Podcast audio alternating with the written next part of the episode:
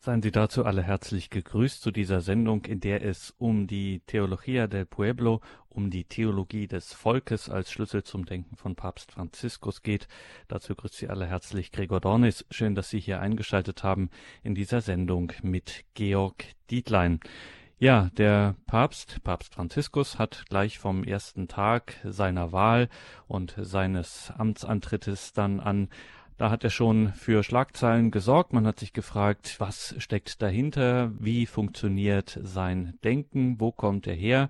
Und genau das ist heute unsere Fragestellung. Wir wollen das nämlich genauer in Erfahrung bringen. Der Theologe und Journalist Georg Dietlein hat sich auf eine Spurensuche begeben und wer Papst Franziskus also besser verstehen möchte, der darf sich diese guten 60 Minuten dieser Credo-Sendung nicht entgehen lassen. Georg Dietlein ist uns heute in Köln telefonisch zugeschaltet. Guten Abend, Georg Dietlein. Guten Abend. Ja, danke, dass wir heute mit Ihnen mal ein bisschen in das Denken von Papst Franziskus hineintauchen möchten äh, können. Woher kommt eigentlich diese Theologie, dieses pastorale Denken? Fangen wir beim jungen Jesuiten bei Jorge Mario Bergoglio an, dann über die Zeit des Erzbischofs bis hin zum Papst. Wo müssen wir jetzt zunächst einmal die Ursprünge dieses theologischen Denkens einordnen und suchen? Ja, wir treten heute Abend ein in einen exotischen Raum. Eben lief eine Sendung auch über Papst Benedikt und wir Europäer sind ja sehr europäisch geprägt. Völlig klar, Rom denkt doch sehr von den Kirchenvätern hier, was auch gut ist, von der Heiligen Schrift, vom Konzil. Und parallel dazu entstehen in vielen Ländern der Erde ganz andere Gedanken. Vor allem in Lateinamerika, wo so in den 60er, 70er Jahren sich so eine eigene Theologie entwickelte. Das ist überwiegend die Befreiungstheologie. Dieses Wort ist ein bisschen vielfältig, weil es gibt quasi die gute und die böse Befreiungstheologie. Also wenn man das Wort so hört, denkt man meist daran an die lehramtlichen Verurteilungen von Leonardo Boff und Gustavo Gutierrez. Aber so einfach ist es auch nicht, denn einerseits Gustavo Gutierrez wurde gar nicht so richtig verurteilt in dem Sinne. Das ist eigentlich einer der besten Freunde vom jetzigen Kardinal Müller und auch der Heilige Vater schätzt ihn sehr. Und ähm, andererseits gibt es auch noch andere Befreiungstheologen, die jetzt gar nicht so radikal dachten wie ein Leonardo Boff, also nicht marxistisch dachten. Der heutige Heilige Vater, als er am 13. März 2013 auf den auf die Lotter trat, dann haben sich so einige gedacht, was ist das für ein Mensch? Erstmal, viele haben gegoogelt, haben gelesen, okay, ein Jesuit, Lateinamerika, interessant, ein Mann der Armen, der war beliebt und andererseits auch verschrien als Mensch, der die armen Menschen schätzte als Bischof. Also eine spannende Gestalt, die aber vor allem geprägt ist von seinem eigenen Land her, von Argentinien. In Argentinien gab es eine eigene Befreiungstheologie, die dieses Wort ganz gut trifft, Theologia del Pueblo. Das meint ja Theologie des Volkes. Hm, ein schwieriges Wort, denn was meint das jetzt genau, Theologie des Volkes? Das kann man ja so und so sehen. Erstmal eine Theologie des Volkes, also eine Theologie über das Volk, also Genitivus Objektivus, oder vom Volk her, also eine Theologie, die sich vom Volk her speist. Und dieses Volk ist auch ein schwieriger Begriff nochmal, das kennen wir aus Deutschland ja auch. Wir sind das Volk. Was meint das in Lateinamerika? Das hat zwei Bedeutungen. Erstens so das Volk als, man könnte sagen, erstmal, ja, ein kollektives Gemeingut, also alle Menschen, vor allem aber eben auch, gerade in Lateinamerika, die Armen, also die Entrechteten, die einfachen Menschen, das Pueblo oder auch das Pueblo Fiel, das gläubige Volk. Bergoglio wurde sehr geprägt von seinen damaligen Lehrern. Der hat ja nicht studiert in Rom oder in äh, München zunächst einmal, sondern ganz einfach in Argentinien. Und dort gab es gewisse Vorbilder. Man kann so ein bisschen mal schauen, die meisten Namen kennen wir jetzt gar nicht. Wenn man bei Ratzinger schauen würde, kommen da große Namen hervor. Bei Bergoglio sind es eher unbekannte Namen für einen deutschen Theologen, weil wir deutschen Theologen auch immer sehr auf unsere eigenen Leute schauen. Da sind dann Kairana und sowas eine große Bedeutung. Bei Bergoglio sind es lateinamerikanische Theologen, etwa Juan Carlos Scanone oder Lucio Gera. Das waren Menschen damals in den 60er Jahren, 70er Jahren, die den heutigen Papst sehr prägten. Der hat ja studiert in Buenos Aires, in San Miguel, erstmal als Seminarist der dortigen Diözese und kurz danach als ähm, als Novize der Jesuiten und hat eben dort diesen Menschen sehr tief kennengelernt, Lucio Giera und auch Juan Carlos Canone, der uns auch heute lebt und auch einer der Berater des Papstes ist.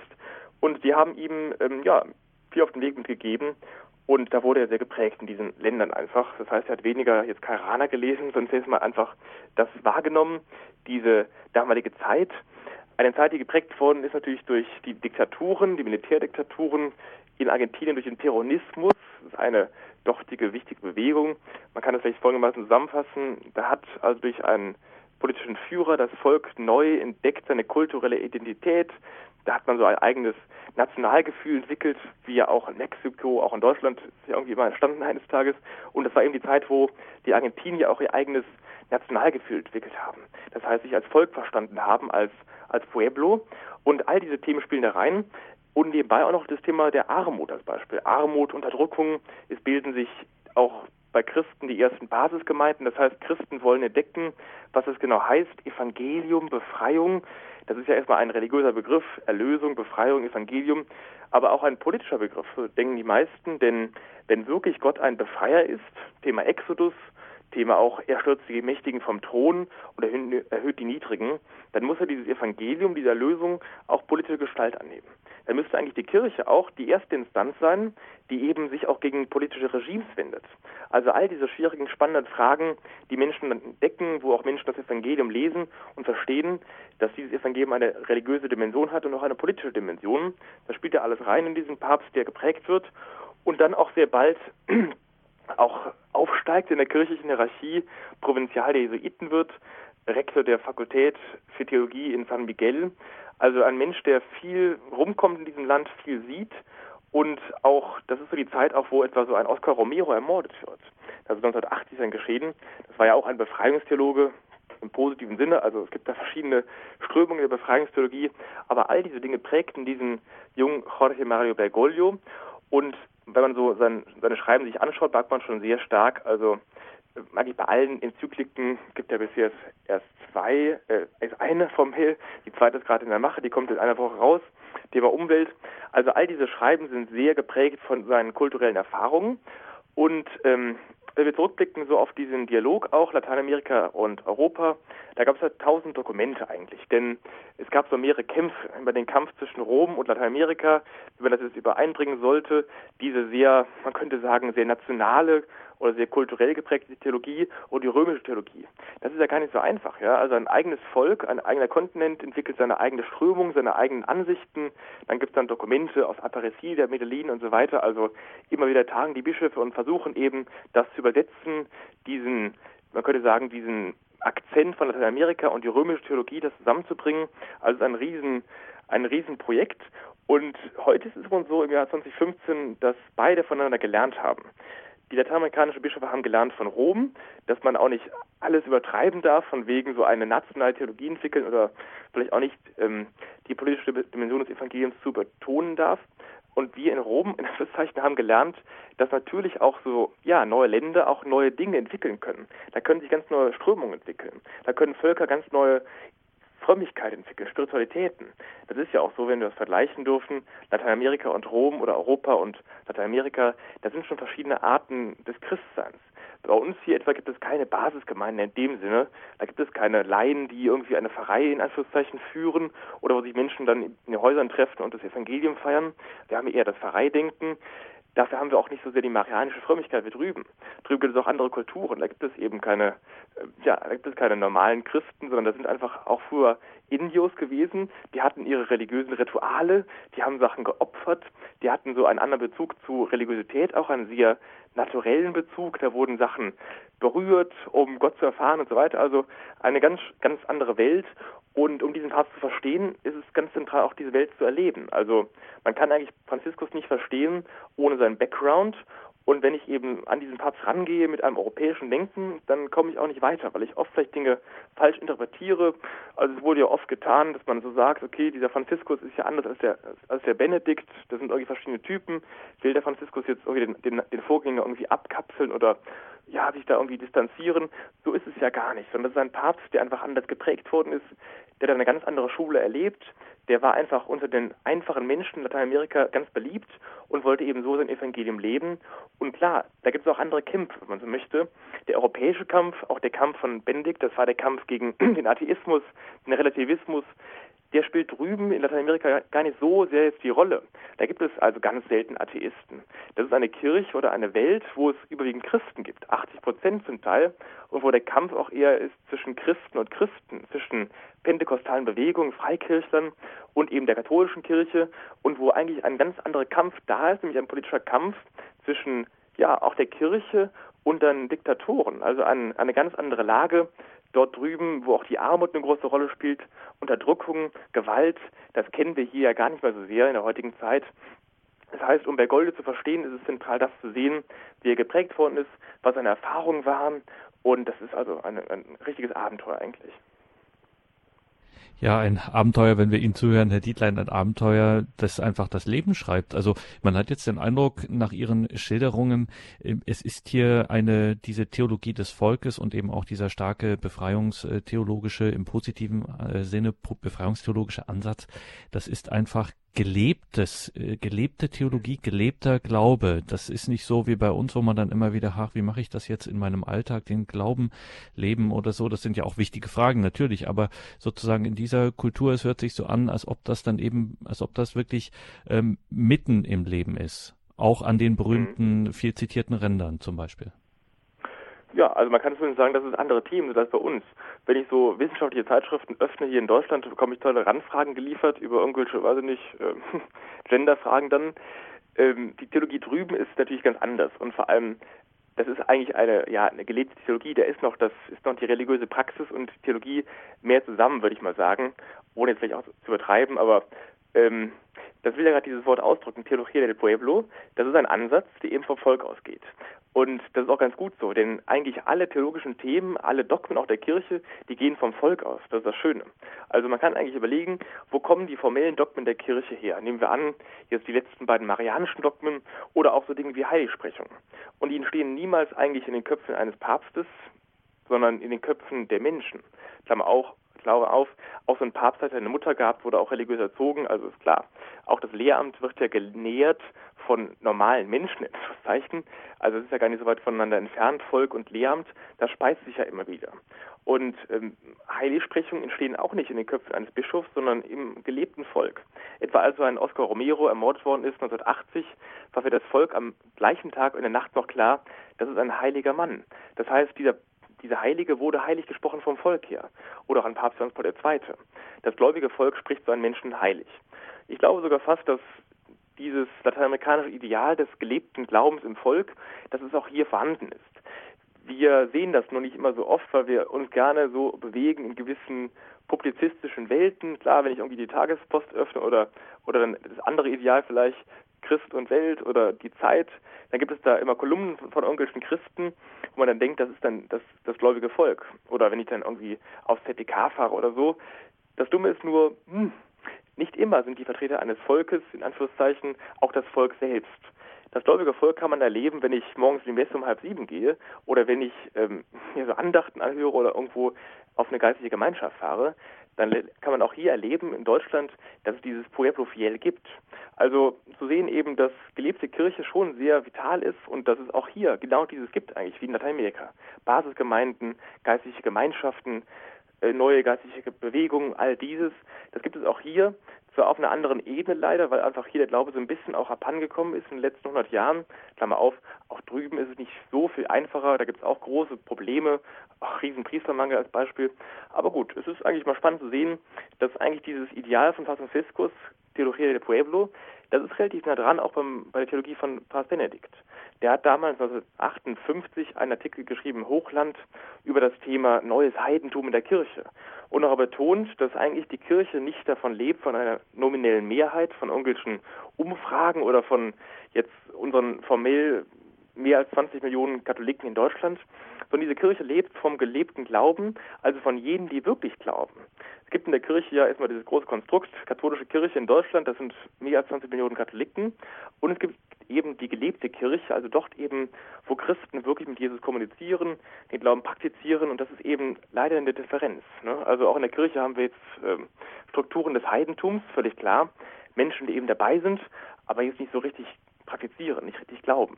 Also insofern ist eigentlich diese, sind eigentlich die beiden Päpste nah beieinander, weil sie eben betonen, es kommt auf das gelebte den gelebten Glauben an im gläubigen Volk, im Pueblo Fiel.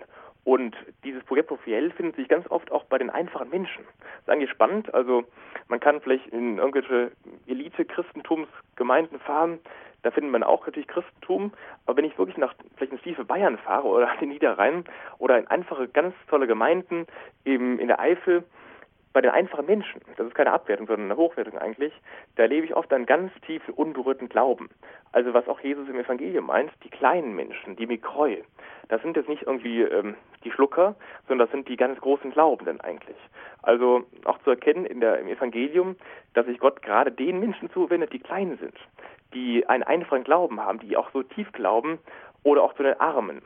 Vielleicht noch zum Wort Armen, das ist auch spannend. Das meint ja nicht zwingend, dass wir jetzt irgendwie eine Kirche der Obdachlosen werden müssen, sondern eine Kirche der Armen.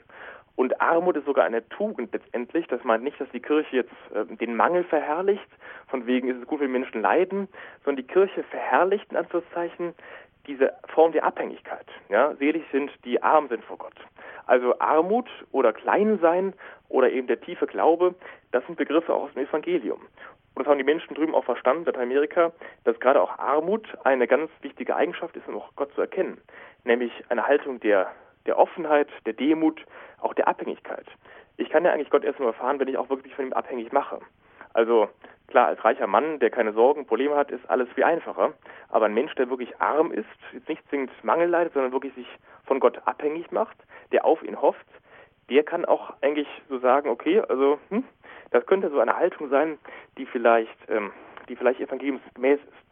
Gibt es ein schönes Buch, was ich gerade hier so gefunden habe, von Kardinal Müller. Hm, das ist gerade erst erschienen im letzten Jahr. Und dieses Buch weist ein ganz spannendes Vorwort auf von einem gewissen Papst Franziskus. Und dieses Buch heißt Armut. Das ist ein ganz spannendes Buch, weil es eigentlich noch so ein bisschen betont, ähm, ja, was eigentlich das heißt, ne? Armut. Und vielleicht kostet daraus einen kleinen Satz von Franziskus aus seinem Vorwort. Er schreibt darin, Zitat, Deshalb preist Jesus die geistig Armen selig. Das heißt die, die so auf die eigenen Bedürfnisse blicken und bedürftig wie sie sind, sich Gott anvertrauen und nicht fürchten, von ihm abhängig zu sein. Von Gott können wir nämlich jenes Gut bekommen, das durch nichts begrenzt wird, weil er mächtiger ist als jede Begrenzung und das gezeigt hat, als er den Tod besiegt hat. Das meint auch Folgendes. Also für den Papst meint Armut jetzt nicht irgendwie, dass die Kirche jetzt äh, alle Tabernakel ausschlachten muss und Kirche verkaufen muss oder jetzt den VW-Bus dann doch verscherbeln, sondern das ist eine zunächst mal innere Haltung, eine geistige Haltung. Denn ich kann übrigens ähm, sogar mit wenig Eigentum ziemlich reich sein im Kopf, weil ich ja von Dingen abhängig bin. Nehmen wir an, ich habe kaum Eigentum, aber hänge an meinem Handy oder meinem silbernen Löffel oder an, die, oder an diesem und jenem Bild. Ich kann aber auch als reicher Mensch sehr arm sein. Das ist eigentlich sehr spannend. Ne? Also dieses Thema Armut ist noch eine ganz wichtige Haltung, auch die da uns reinfließt, dieses ganze, dieses ganze Thema Theologie del Pueblo. Denn der Papst ist ja wirklich auch davon sehr geprägt von der, von der Armut. Und das ist eine innere Haltung, wie ich eben überlegen kann, bin ich von Gott abhängig oder von der Welt? Also von Gott, wirklich mit ihm in Beziehung, auch die Abhängigkeit, oder bin ich abhängig von der Welt, von materiellen Dingen und ähm, kann ich mich loslösen. Ne? Also eine große, ein großer Begriff, der auch den Papst sehr geprägt hat, Armut und der auch wohl im nächsten, diesem nächsten Lehrschreiben von ihm, Laudato Si, auch eine große Rolle spielen wird. Das Thema ist dann da die Umwelt in der Enzyklika, die in der nächsten Woche erscheinen soll. Und wir sprechen hier in der Credo-Sendung mit Ihnen, Georg Dietlein, über die Theologie des Volkes als eben einem Schlüssel zum theologischen Denken von Papst Franziskus und werden da noch tiefer hineintauchen in dieses Thema, machen zuvor eine kurze Musik.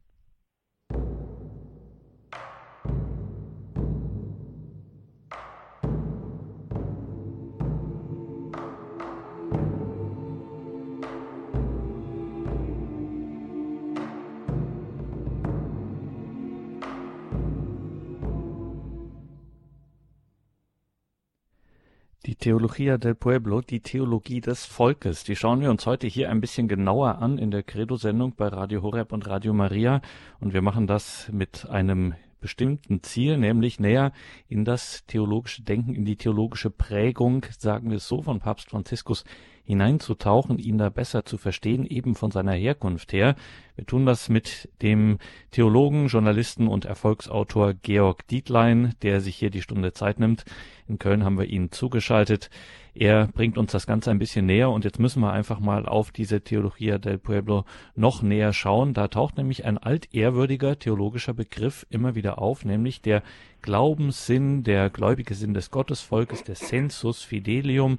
Das ist vielen bekannt und im Zusammenhang damit gibt es in der Theologie des Volkes dieser lateinamerikanischen Prägung so ein bisschen, Herr Dietlein, so eine irritierende Wendung. Mhm. Da wird geredet von der Unfehlbarkeit des Volkes Gottes. Das hört sich sehr stark an, also man zuckt da schon so ein bisschen äh, zusammen. Erklären Sie uns, äh, Herr Dietlein, doch mal diesen Begriff der Unfehlbarkeit des Volkes Gottes. Das Schöne ist ja, Unfehlbarkeit, ähm, da denken wir was an den Papst. Das ist auch gut so, denn der Papst ist unfehlbar und zwar, wenn er sich ex cathedra, also ganz formell, in Glaubens- und Moralfragen äußert. Macht er relativ selten, bisher eher erst einmal oder Klammer auf zweimal, also einmal ganz formell. Und diese Unfehlbarkeit des Papstes hat einen Grund, und zwar mehrere Gründe eigentlich. Ist natürlich Gott, die Offenbarung, aber vor allem ist das die Unfehlbarkeit der Kirche. Der Papst verkündet ja keine Privatoffenbarungen, sondern immer die Lehre der Kirche. Das ist ganz wichtig. Das kann man sogar sehen in der Praxis, als dann Päpste, der Papst Pius XII. Dinge dogmatisiert haben, haben diese Päpste immer erstmal gefragt, das Volk und die Bischöfe, also die Kirche. Und die Unfehlbarkeit der Kirche findet auch Ausdruck in der Unfehlbarkeit des Volkes. Das heißt, Kirche umfasst ja das Lehramt und das Volk. Und auch dieses Volk hat eine Art Unfehlbarkeit. Der José Mario, äh, Jorge Mario Bergoglio hat als Student äh, geblättert im Denzinger. Das ist das so ein Handbuch über Dogmen der Kirche. Da findet man auch drin das Dokument Lumen Gentium. Das heißt, das Dokument, Dokument des Zweiten Vatikanischen Konzils über die Kirche. Und da haben die Konzilsväter 1964 dogmatisiert einen Satz, der folgendermaßen lautet. Das heilige Gottesvolk nimmt auch teil an dem prophetischen Amt Christi in der Verbreitung seines lebendigen Zeugnisses vor allem durch ein Leben in Glauben und Liebe, in der Darbringung des Lobesopfers an Gott als Frucht der Lippen, die seinen Namen bekennen. Jetzt ganz zentral, die Gesamtheit der Gläubigen, welche die Salbung von dem Heiligen Geist haben, kann im Glauben nicht irren. Okay, interessant. Also die Gläubigen, erstmal die Getauften, also die, ja, die einfachen Christen, die Taufe und Führung haben, die können im Glauben nicht irren. Höchst interessant. Im Glauben nicht irren heißt, klingt ja schon sehr gefährlich. Von wegen ähm, müssen wir jetzt Umfragen machen auf der Domplatte und überlegen, ähm, wir stehen sie zum Zölibat oder zur Frauenordination. Darum geht es nicht. Sondern es geht um die Frage, was glauben die Christen? Also sie sind nicht unfehlbar in dem, was sie nicht glauben, sondern in dem, was sie glauben. Oder auch, man könnte sagen, sie sind in credendo, also im Glauben, im Glaubensakt sind sie unfehlbar. Das meint Folgendes. In der Kirche gibt es die lehrende Kirche, das Lehramt denen kommt eine aktive Unfehlbarkeit zu. Das heißt, die Bischöfe und der Papst, die sind aktiv im Lehren und Feber. Doch das, was und wie das Volk Gottes glaubt, das ist eben dann die Unfehlbarkeit des Volkes im Glauben. Und das ist auch eigentlich die Grundlage für diese aktive Unfehlbarkeit des Papstes. Denn was das Volk Gottes glaubt, findet ja nachher Ausdruck letztendlich auch im Lehramt, das heißt im Papst und Bischöfen. Es gibt einen schönen Satz von Papst Franziskus in Evangelii Gaudium, das ist so, man könnte sagen, sein Eröffnungsschreiben, sein großes Schreiben, wo er das auch anspricht. Und zwar, in allen Getauften vom ersten bis zum letzten wirkt die heiligende Kraft des Geistes, die ihr zur Evangelisierung drängt. Das Volk Gottes ist heilig in Entsprechung dieser Salbung, die es in credendo, also im Glauben, unfehlbar macht. Das heißt, dass es, wenn es glaubt, sich nicht irrt, auch wenn es keine Worte findet, um seinen Glauben auszudrücken. Der Geist leitet dieses Volk in der Wahrheit und führt es zum Heil. Ganz spannend, also der Begriff hier nochmal, Unfehlbarkeit des Volkes im Glauben, das meint eigentlich Sensus Fidelium, Glaubenssinn. Also das meint es vor allem, dass es darauf ankommt, wie das Volk Gottes glaubt, wie es denkt, wie es betet. Und das stimmt ja auch.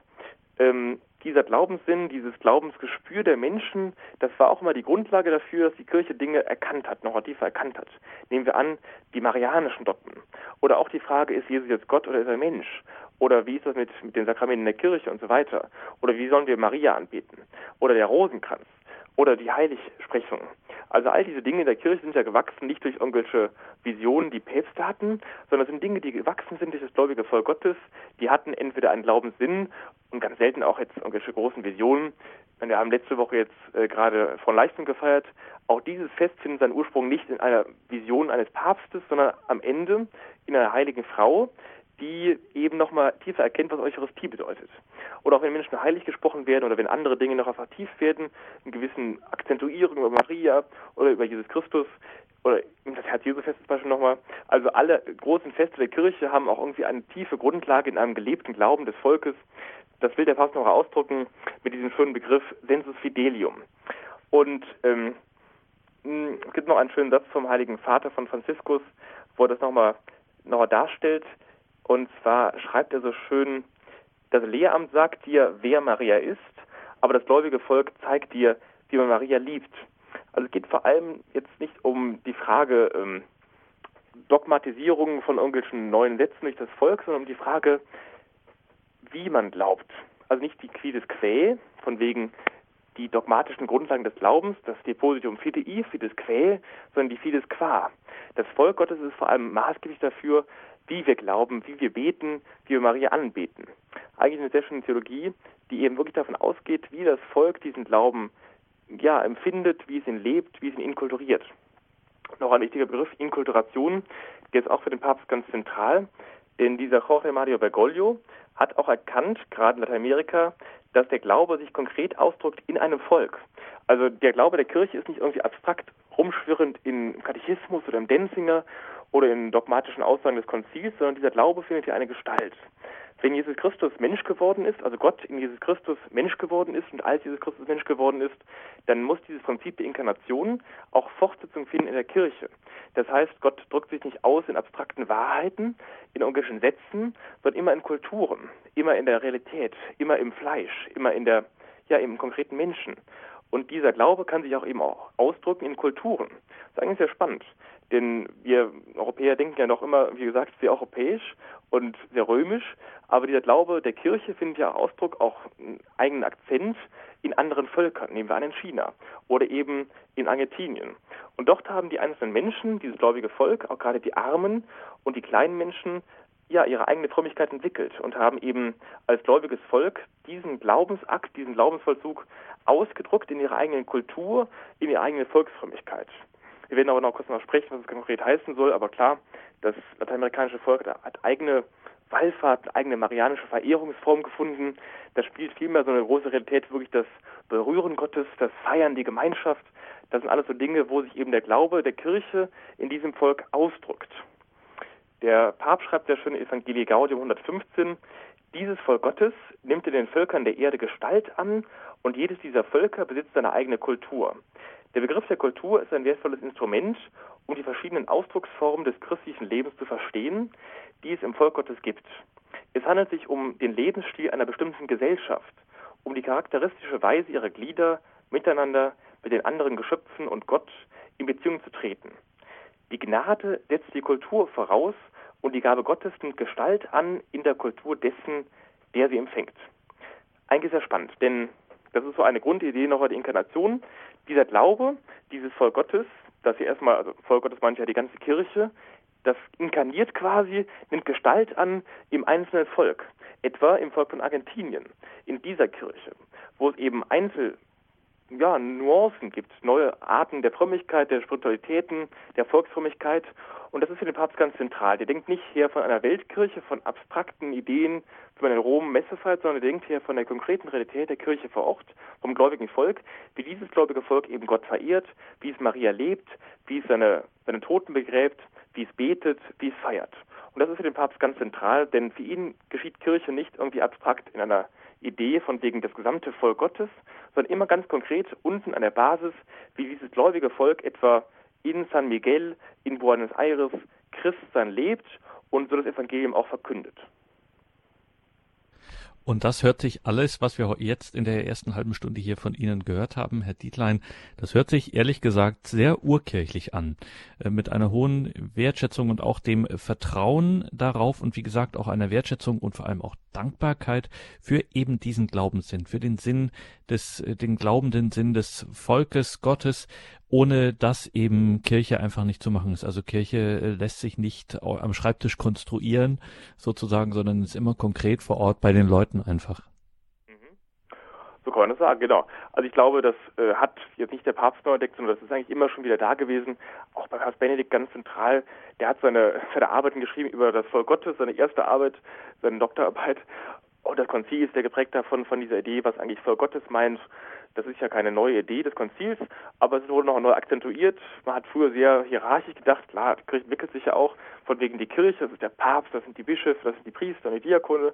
Und dann kommt der Akzent im Konzil, nochmal neu zu erkennen, ja, das stimmt ja alles, aber die Kirche ist vor allem das Volk Gottes. Und das meint ein Volk in Bewegung, das meint ein Volk, das sich auch kennenlernt, das sich entwickelt, das vor allem auch von der Basis ausgeht, wo der einfache Mensch eben nicht nur Konsument ist oder Rezipient, sondern eigentlich Träger. Das heißt, dieses gläubige Volk, das ist Subjekt und Träger des Glaubens. Das meint nicht, es ist der Neuerfinder einer katholischen Wahrheit, aber es ist der Träger. Denn die Offenbarung geschieht ja nicht irgendwie durch Bücher oder durch Schriften, sondern durch ein lebendiges Volk. Das ist schon in der Kirche immer so gewesen. Die Offenbarung in Jesus Christus verändert sich mit dem Tod des letzten Apostels, aber die wird weitergetragen und bewahrt in der Heiligen Schrift einerseits und der Tradition der Kirche. Und die Tradition der Kirche, das ist jetzt nicht irgendwie, was Bischöfe sich erdacht haben, sondern das ist immer der gelebte Glaube der gesamten Kirche, der auch seine Sprache findet dann eben in Konzilien. Aber der Grund dafür ist eben nicht der Bischof, sondern ja, man könnte sagen, der Glaubenssinn des gesamten Volkes, eben diese Tradition, die die Kirche im Lehramt und im Volk weiterträgt. Und wenn ich so denke, nochmal neu, dann wird auch noch Volksfrömmigkeit, Volkskultur nochmal ganz neu und noch ganz wichtig. Der Papst sagt sogar, dass diese Volksreligiosität oder auch gerade die Religiosität der Armen so der Grund der Evangelisierung ist. Ich glaube, das stimmt auch wirklich. Denn Sie können sich ja vorstellen, wer ist am wichtigsten bei der Evangelisierungsarbeit der Kirche? Wer, wer macht das Wichtigste? Wer ist da am zentralsten? Klar, der Papst ist toll und wichtig, aber am wichtigsten sind wirklich die einfachen Menschen. Das sind die Familien, das sind die Mütter, das sind die Väter, das sind die Ehen. Das ist eben die christliche Basisgemeinde oder die Gemeinschaft vor Ort, die eben zusammen die Heilige Schrift lesen und ihren Glauben auch im Alltag entdecken.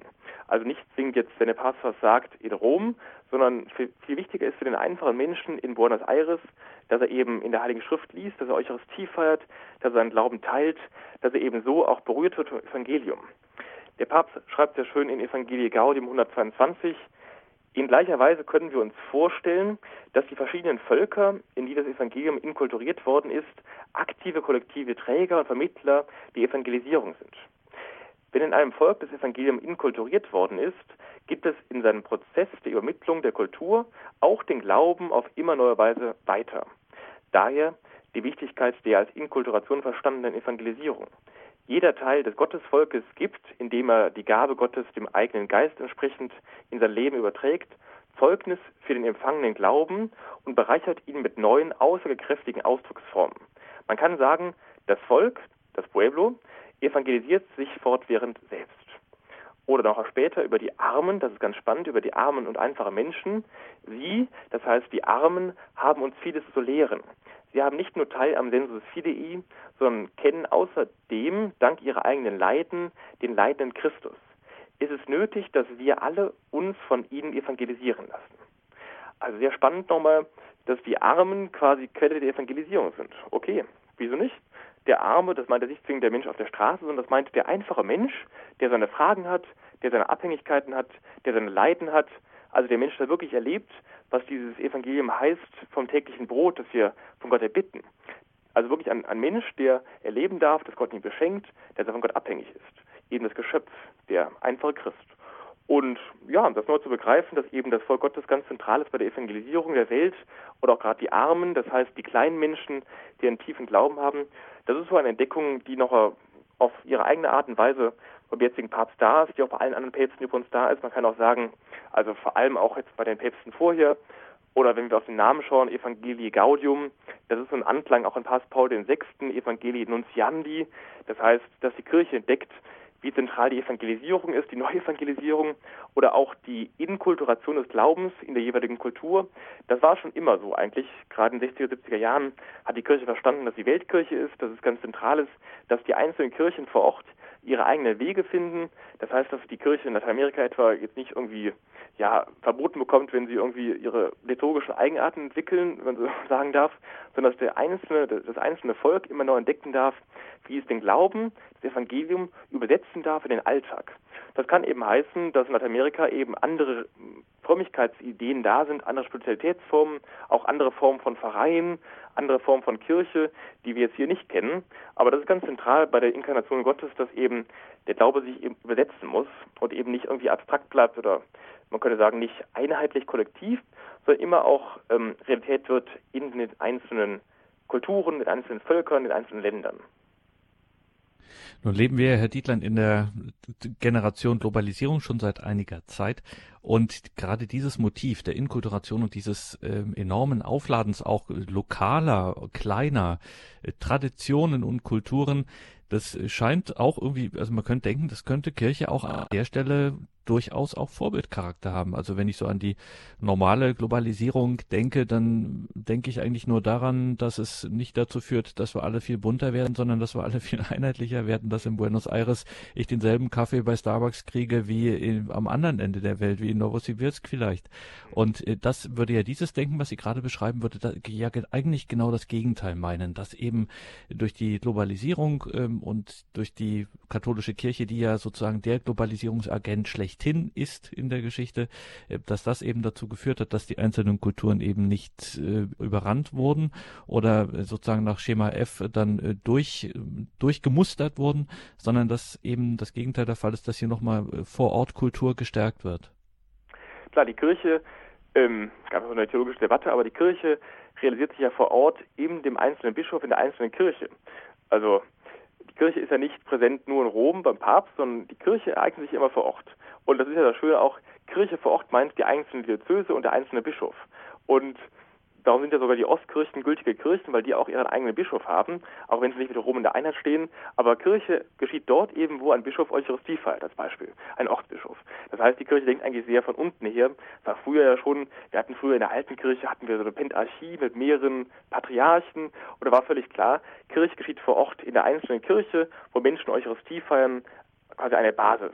Es war jetzt nie so, zumindest in der alten Kirche, dass es irgendwie den Rom gab und das ist auch heute eigentlich nicht so. Der Papst hat es noch betont, dass die einzelnen Ortsbischöfe ganz zentral sind.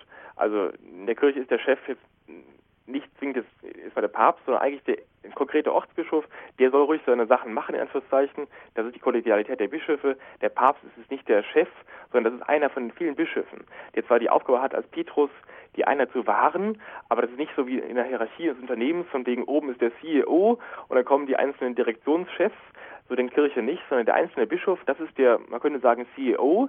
Doch dieser CEO handelt nicht im eigenen Namen, sondern erstens zum Glück im Namen Jesu Christi in seiner Kirche und immer in Rückbindung an diesen anderen CEO in Rom, mit dem er eben in Einheit verbunden sein soll. Also Kirche ist kein Unternehmen oder kein Konzern mit einem großen Chef in Rom, sondern Kirche ist immer, man könnte sagen, divisional und auch autonom vor Ort wo der einzelne Bischof immer mit Rückbindung an seine Nachbarbischöfe, seine, seine Kollegen und den Kollegen in Rom, den Ortsbischof von Rom, zusammen handelt. Also so hat immer Kirche auch eigentlich gedacht und ähm, gerade ganz früher gab es ja keinen Vatikan und auch keinen, jetzt in dem Sinne einen Papst, der so wie heute eben durchaus manchmal auch eingreift, also früher wurden Bischöfe auch nicht vom Papst ernannt, sondern von den einzelnen Nachbarbischöfen oder vom Volk. Ganz spannend, aber das soll jetzt alles nicht trüben, dass wir heute zum Glück dieses System haben mit dem Heiligen Vater in Rom als Petrus-Nachfolger. Also es ist eine, ein Prozess des Wachsens ja gewesen, wie Kirche sich entwickelt, wie auch da Globalisierung und doch immer, man könnte sagen, Kirche vor Ort gelingt. Das kann natürlich auch Spannungen mit sich bringen, das ist klar. Also es gibt auch natürlich auch Gefahren, dass Kirchen sich irgendwie dann abspalten oder eben ihre eigenen Dinge entwickeln, die nicht gut sind.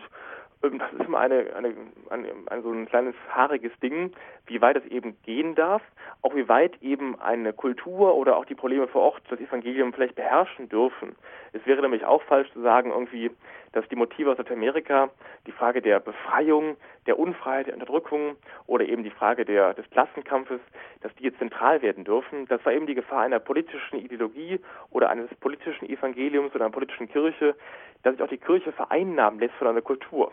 Das wäre nämlich auch falsch, dass die Kirche sich zum Spielball machen lässt für, für politische Ideale eines Volkes, dass die Kirche quasi eine, ein Sozialhilfeverein wird oder eine NGO. Ähm, das wäre natürlich auch falsch. Das heißt, Evangelium muss sich inkulturieren, aber nicht von, darf sich nicht von einer Kultur beherrschen lassen. Das wäre das, wäre das andere Gegenteil. Also es ist ein Zusammenspiel, Evangelium, der Glaube des, des Menschen, der sich eben übersetzt in, in die einzelnen konkrete Lage, in die einzelnen konkreten Probleme, aber niemals auch irgendwie davon beherrscht werden darf, denn Evangelium ist ja nicht politisch, sondern immer, klar, es ist auch politisch, aber eine andere Botschaft, die nicht von der Welt kommt. Also insofern eine ganz spannende Geschichte. Und wir erleben jetzt auch ähm, immer mehr, dass die Kirche noch globalisierter wird. Also Lateinamerika ist ja schon, wenn man so möchte, evangelisiert. Jetzt kommt das Thema China vor.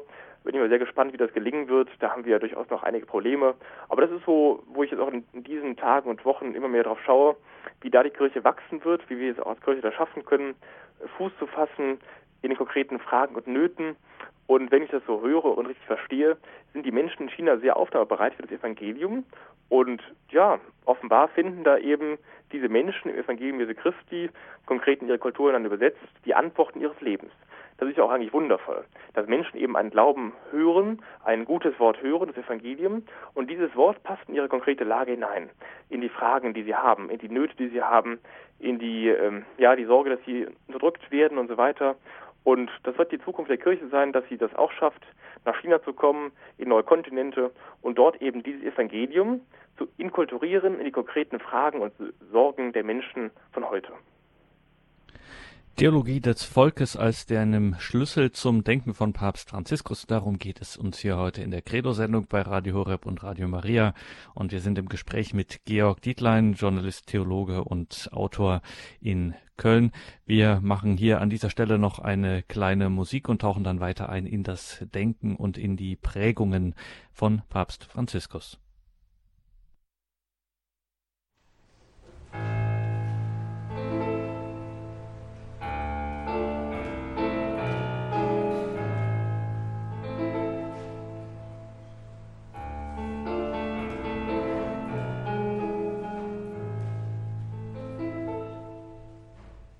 Sie haben eingeschaltet in der Credo-Sendung bei Radio Horeb und Radio Maria. Wir sind im Gespräch mit Georg Dietlein über die Theologia del Pueblo, über die Theologie des Volkes als einem Schlüssel zum Denken und zur Prägung von Papst Franziskus. Und Herr Dietlein, Sie haben an einer Stelle einmal so vier Prinzipien herausgearbeitet einer Theologie des Volkes bei Jorge Mario Bergoglio, bei Papst Franziskus. Und welche, an welchen vier Prinzipien können wir uns da so ein bisschen entlanghangeln? Man findet diese Prinzipien auch in dem Schreiben Evangelii Gaudium und auch in älteren Reden vom Papst, die er veröffentlicht hat. Das sind vier Prinzipien, die ähm, genauso auch bei Evangelii Gaudium stehen. Und zwar erstens, die Einheit ist wichtiger als der Konflikt. L'unidad es superior al conflicto. Eigentlich sehr spannend. Das meint zunächst mal Folgendes. Die Einheit, ähm, man könnte sagen, die Solidarität. Eine Gesellschaft, die solidarisch lebt, das ist wichtiger als der Konflikt. Das heißt, die Probleme, die Schwierigkeiten und ähm, ja, der Klassenkampf auch. Also für den Papst ist ganz zentral, die Einheit, die Synthese, der Friede muss immer das, das Ziel des Konfliktes sein. Und der Konflikt hat ein Ziel, nämlich ihn zu erleiden, ihn zu lösen und dann auch ihn aufzuheben. Also das Ziel heißt eigentlich Einheit, Versöhnung und Differenzen. Das kann konkret natürlich Auswirkungen haben auf ein, auf ein Volk, auf dessen auf dessen Genesung oder auch auf die Kirche, wie eben eine Kirche sich gestalten muss. Eben Konflikte dürfen sein, Divergenzen dürfen sein, Klammer auch, auch auf Synoden, aber das Ziel muss immer sein, der Friede und die Einheit. Thema zwei: das Ganze ist wichtiger als die einzelnen Teile. Da geht es auch um Solidarität und um Gemeinwohl, um Subsidiarität. Das Ganze und die Teile. Das heißt, dem Papst geht es darum, die einzelnen Teile der ortsbezogenen und konkreten Realitäten zu sehen, ohne das Ganze aus dem Blick zu verlieren. Der verwendet da so ein, äh, so ein Modell eines Polyeders in Evangelium Gaudium. Polyeder meint ja ein, ein, ein Objekt mit vielen verschiedenen Kanten und Ecken, wo einige Kanten und Ecken, anders als bei der Kugel, weg, weiter weg vom Zentrum und andere sind näher dran. Das heißt, in diesem Modell, dem Polyeder, also nicht die Kugel, sondern verschiedene Facetten, da sind einige weiter weg, andere näher dran. Da finden alle ja ihren Platz, auch in der Kirche, auch in der Gesellschaft. Die Bessergestellten, die Armen und die Gescheiterten. Alle haben ihren Platz und alle sollen daran teilnehmen. Das heißt, beides gehört zusammen, das, das Gesamte und die einzelnen Teile. Doch das Gesamte ist wichtiger. Der Papst schreibt sehr schön dann ähm, in seinem Schreiben Evangelii Gaudium, und Christen sagt dieses Prinzip auch etwas aus über das Gesamte oder die Vollständigkeit des Evangeliums das die Kirche uns vermittelt und das zu predigen sie uns sendet. Sein vollkommener Reichtum schließt alle ein, Akademiker und Arbeiter, Unternehmer und Künstler, eben alle. Diese Volksmystik nimmt auf ihre Weise das ganze Evangelium auf und lässt es Gestalt annehmen, indem sie ihm in Form des Gebetes, der Brüderlichkeit, der Gerechtigkeit, des Kampfes und des Festes Ausdruck verleiht. Prinzip 3 ist bei ihm, die Realität ist wichtiger als die Idee. Eigentlich spannend, das Reale wichtiger als die Idee. Man könnte auch sagen als die Ideologie. Das ist für diesen Papst ganz zentral, denn er will sich auch abgrenzen von jetzt politischen Ideologien der Befreiungstheologie, die eigentlich gar nicht so an der Realität nah dran waren, sondern die dachten, gab es ja auch durchaus in ähm, Lateinamerika bei der Theologie der, der Liberation, Befreiungstheologie gab es auch Ideologien, die marxistisch dachten, die also gar nicht von den Realitäten ausgingen, sondern die wollten eigentlich so dieses System, wo es dann die Oberen gab und die Unteren, das eben marxistisch lösen, also ideologisch und so einen Klassenkampf aufbauen. Das war aber nicht die Lehre der Kirche und das ist auch nicht unsere Lehre und auch nicht dieses Papstes, sondern der sagt ganz, ganz klar immer, die Realität ist wichtiger als die Idee oder die Ideologie. Also er ist kein Marxist oder kein Befreiungstheologe, der jetzt irgendwie politisch denkt oder irgendwie marxistisch denkt, sondern immer auf die Realitäten schaut. Er schreibt ja schon in einer Provinzansprache aus dem Jahre 74, unser gläubiges Volk, das Pueblo Fiel, trennt seinen christlichen Glauben nicht von seinen geschichtlichen Projekten, aber es vermischt sie auch nicht mit einem revolutionären Messianismus. Dieses Volk, das Pueblo, glaubt an die Auferstehung, das Leben, es tauft seine Kinder und es begräbt seine Toten. Und es bittet. Wofür? Gesundheit, Arbeit, Brot, einen, guten Frieden im Kreis der Familie, für das Vaterland, um den Frieden. Manche denken, das sei nicht revolutionär. Aber dasselbe Volk, das um den Frieden bittet, weiß zu Genüge, dass dieser, der Friede, die Frucht der Gerechtigkeit ist. Also sehr spannend für den Papst gibt es bei einer Theologie del Pueblo kein Marxismus und auch keine Ideologie, sondern immer die Realität. Diese Theologie geht auch aus von der Realität des Volkes. Die hat nicht irgendwie ein Bild vom Volk, das irgendwo in Büchern steht, sondern das guckt immer auf das konkrete Volk. Dieses Volk, das feiert, das einen Toten begräbt, das Maria verehrt, das Heiligenbilder verehrt, das ja, Rosenkranz betet, Novenen feiert, Kreuze betet und so weiter. Also diese indigene Kultur des Volkes, das ist immer die Realität. Und noch ein Prinzip Nummer vier, das ganz spannend ist, die Zeit ist wichtiger als der Raum. Die Zeit ist so ein Bild für den Horizont, die Zukunft, die Fülle. Und der Raum ist der konkrete Augenblick. Das heißt, diese Zeit, die Fülle, der Horizont, die Weite der Geschichte, die hat eigentlich Vorrang vor dem Raum, von der heutigen konkreten Situation, vor auch unseren prekären Fragen. Der Vorrang der Zeit vor dem Raum heißt also, dass wir als Kirche und auch als Volk, als gläubiges Volk langfristig arbeiten sollen und nicht immer die Probleme unserer Zeit im Hier und Heute lösen müssten und können, sondern sie auch geduldig mit in die Zukunft hineinnehmen können und so einen Prozess anstoßen können. Das heißt, die Zeit, die Zukunft, dieser Prozess, der hat Vorrang vor dem Raum, vor dem Hier und Heute. Das kann man auch so ein bisschen vielleicht sehen in, jetzt bei der Bischofssynode. Der Papst will nicht alle Dinge direkt lösen. Der will nicht direkt ein Schema vorlegen oder eine Lösung vorlegen, sondern er will erstmal das gestalten lassen. Das heißt, ähm, dieser Raum, die Fülle, die Zeit, der Prozess, der hat Vorrang vor den konkreten Ergebnissen, die hier und heute stattfinden müssen. Und diese Idee bewahrt den Menschen ja auch vor einer Ideologie, die immer alles hier und heute vereinfachen möchte und einen Himmel auf Erde schaffen möchte. Also der Papst denkt immer von der Zukunft her, von Prozessen, von dynamischen Prozessen.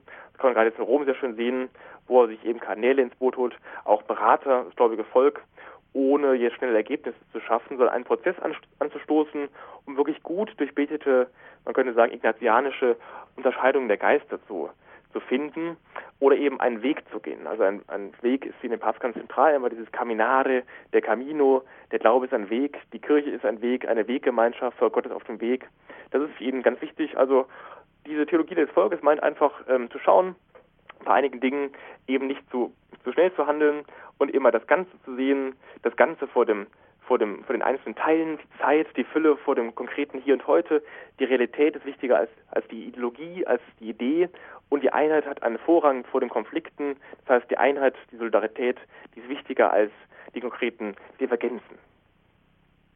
Da braucht aber das äh, Gottesvolk und die Bischöfe und die äh, Kleriker und Laien, die brauchen dann aber auch schon einen langen Atem. Also das erfordert auch, äh, das ist ja nicht, das ist ja keine, äh, kein anspruchsloses Ausspannen ins Weite, sondern das ist ja im Gegenteil sehr anspruchsvoll. Das muss man dann auch aushalten können, diese Zeit. Ganz genau. Wir erleben ja gerade auch hier in Deutschland einen konkreten Umbruch einer Kirche, äh, wo wir überlegen müssen, wie können wir das gestalten, diesen Wandel, diesen, ja, den Weg heraus aus der Mehrheitskirche in die kleine Kirche, in die kleinen Gemeinschaften, in die kleinen Gemeinden. Das ist ein Prozess von den nächsten vielleicht 50 Jahren, wo wir als Mehrheitskirche mit einem Drittel der Bevölkerung oder mit der evangelischen zusammen Viertel der Bevölkerung immer weniger werden, nominell.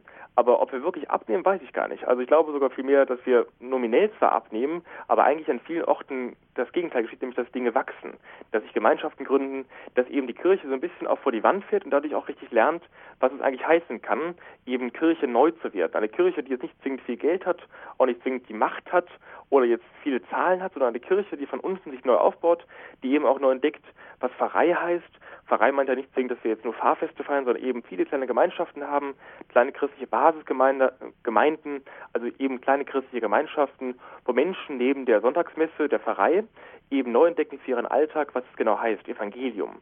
Also wo sie Gott erfahren dürfen und haben in ihrem Alltag. Das ist ganz zentral. Und das ist ein Prozess, der in der Kirche schon längst begonnen hat, seit bestimmt 50 Jahren, wo wir immer merken, dass eben Dinge wegbrechen, Verbände brechen weg, auch Strukturen brechen weg, Priester brechen weg, eine Mehrheit bricht weg.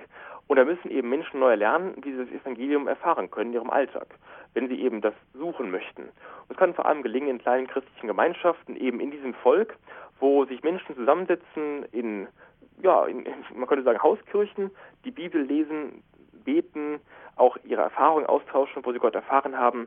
Und das ist ein wundervoller Prozess. Ich glaube, dass wir auch da vom Papst sehr viel lernen können, denn der kennt das genau, diese, diese Kirche aus Lateinamerika, wo also keine Kirchensteuer da ist, wo auch wenig Priester da sind, die haben noch weniger Priester als wir und wo auch Strukturen immer schwieriger sind. Da gibt es riesen Vereine auf dem Land, wo eben dann nicht die Priester immer da sind. Also es ist ein Prozess, den wir auch hier erleben dürfen, wo eben sich viele kleine Strukturen bilden, kleine Gruppen bilden, Kirchen bilden und das kann man jetzt schon sehen bei den neuen geistlichen Gemeinschaften, die das genauso machen. Die versuchen eben, ja, wirklich Volksfrömmigkeit zu leben. Also eine Frömmigkeit, die nicht zwingend jetzt meint, äh, Volksfrömmigkeit ist nicht abwertend von wegen der Pöbel, sondern das meint das gläubige Volk. Das ist auch das Zentrale für die Kirche immer mehr. Eben, wo das gläubige Volk, wie es betet, wie es denkt, wie es Gott erfahren hat. Und davon können auch viele Bischöfe lernen. Denn dort, wo das gläubige Volk wirklich mit Gott redet, mit Gott praktiziert, mit Gott lebt, da kann sich wirklich das Evangelium ereignen. So, und was machen wir jetzt, ähm, wenn sich das Ganze, wenn Sie zum Beispiel, Herr Dietlein, in Ihrem jugendlichen Eifer ähm, da voranpreschen und sich das Ganze irgendwie verselbstständigt, wenn sich das zerfasert oder so, das ist ja immer so, gerade dann bricht irgendetwas auf und ähm, dann können wir doch die Zeit nicht so richtig abwarten und dann entfremden sich hier und jeder kocht sein eigenes Süppchen. Wie binden wir das Ganze wieder zusammen? Ja, zentral ist es, dass wir als Kirche diesen Umbruch gestalten und zwar als geistigen Prozess verstehen und über die wesentlichen Dinge reden. Es gab ja gerade in diesen Jahren jetzt vor vier Jahren begann das den Dialogprozess der Deutschen Biskonferenz und wir haben natürlich viel gesprochen über so Dinge wie Frauenorganisationen, Zölibat und so weiter. Leider nicht über die konkrete Frage, die mich angeht, uns angeht, das Wesentliche nämlich, wie Evangelisierung gelingen darf. Das ist das Thema des Papstes, wie Evangelisierung gelingen kann. Und Evangelisierung gelingt nicht, wenn wir uns über Randthemen unterhalten, wenn wir meckern und mosern und überlegen, wie kann man die Kirche strukturell reformieren, sondern sie beginnt eben bei dir und bei mir, bei der Reform der Kirche, in Anführungszeichen, nicht bei dogmatischen Fragen oder bei strukturellen Fragen, sondern die Reform der Kirche beginnt in einer Rückbildung auf Jesus Christus, eben in kleinen christlichen Gemeinschaften, konkret vor Ort den Glauben zu erfahren, mit Menschen ins Gespräch zu kommen, Apostolat, dass ich eben überlege, wo kann ich als gläubiger Mensch Entscheidungschrist sein, eben nicht ein Taufscheinchrist oder Sonntagschrist, sondern wo ich überlegen kann, in meiner Familie, in meinem Alltag, in meinem Freundeskreis, auf der Arbeit, in der Schule, in der Universität, diesen Glauben eben zu bezeugen, zu leben. Und das ist der, eigentlich der Beginn auch einer Theologie der Pueblo, dass eben die Kirche das in den neuen Blick nimmt, dass sie eben lebt von einem Volk, von deren Religiosität und dass das Volk Gottes eben das gläubige Volk das ganz Zentrale ist. Denn dieses Volk evangelisiert sich quasi selbst. Dieses Volk ist dazu in der Lage, eben den Glauben neu zu akzentuieren, auch in Deutschland, und diesen Glauben auch eben wirklich lebendig zu halten. Und es war immer in der Kirche so, dass das gläubige Volk ganz zentral dafür war, weniger das Lehramt, weniger die Bischöfe, sondern das Volk selbst, das findet nachher den Weg in die Zukunft. Und hier ist es ja genauso, wenn man mit den Füßen schaut, wo das Volk abstimmt, man findet viele Menschen auch in der Kirche, die eben in Gemeinschaften sind und die ja, zu überlegen einfach jeden Tag, wo sie diesen Glauben weitertragen können, wo sie ihn bezeugen können, wie sie ihn leben können, dass der Glaube eben nichts Abstraktes bleibt, nichts ähm, Theoretisches, sondern konkret wird im Alltag, wo wir eben Gott erfahren können. Und das meint auch der Papst eigentlich, dass wir eben überlegen müssen, wo wir als Kirche eben diese Theologie des Volkes umsetzen können. Da geht es nicht um Mehrheiten oder um ZDK, sondern da geht es um die Frage, wie der Glaube konkret Realität werden kann vor Ort. Bei mir vor Ort hier in Köln, in Gemeinschaften, in meinem Umfeld. Und wenn das gelingen kann, wenn Christen das für sich entdecken, dass das der Weg der Kirche ist, heraus aus einer Mehrheitskirche in eine Entscheidungskirche, hat die Kirche eine große Zukunft. Na dann, dann sind wir sozusagen heute Abend von Ihnen gebrieft worden, äh, wie wir das Ganze, was jetzt sozusagen vor uns liegt und äh, wie es weitergehen muss äh, mit der Kirche. Danke, Herr Dietlein, für diese Sendung, dass Sie sich die Zeit genommen haben, für diese 60 Minuten, ähm, ja, Briefing in das Denken hinein von Papst Franziskus in die Theologia del Pueblo und ähm, Theologie des Volkes. Wenn Sie auf horeb.org ins Infofeld zur Sendung schauen, dann finden Sie Hinweise auf Bücher von Georg Dietlein. Zum einen Freut euch, Glaubenszeugnis eines jungen Christen und dann auch seine Betrachtungen zum Kreuzweg unter dem Geheimnis des Kreuzes. horeb.org im Tagesprogramm das Infofeld neben der Sendung. Da finden Sie dann dazu Hinweise beziehungsweise Links. Hier im Programm geht es um 21.40 Uhr weiter mit dem Nachtgebet der Kirche, der komplett Ihnen alles alles Gute, danke Ihnen fürs Dabeisein. Es verabschiedet sich Ihr Gregor Dornis.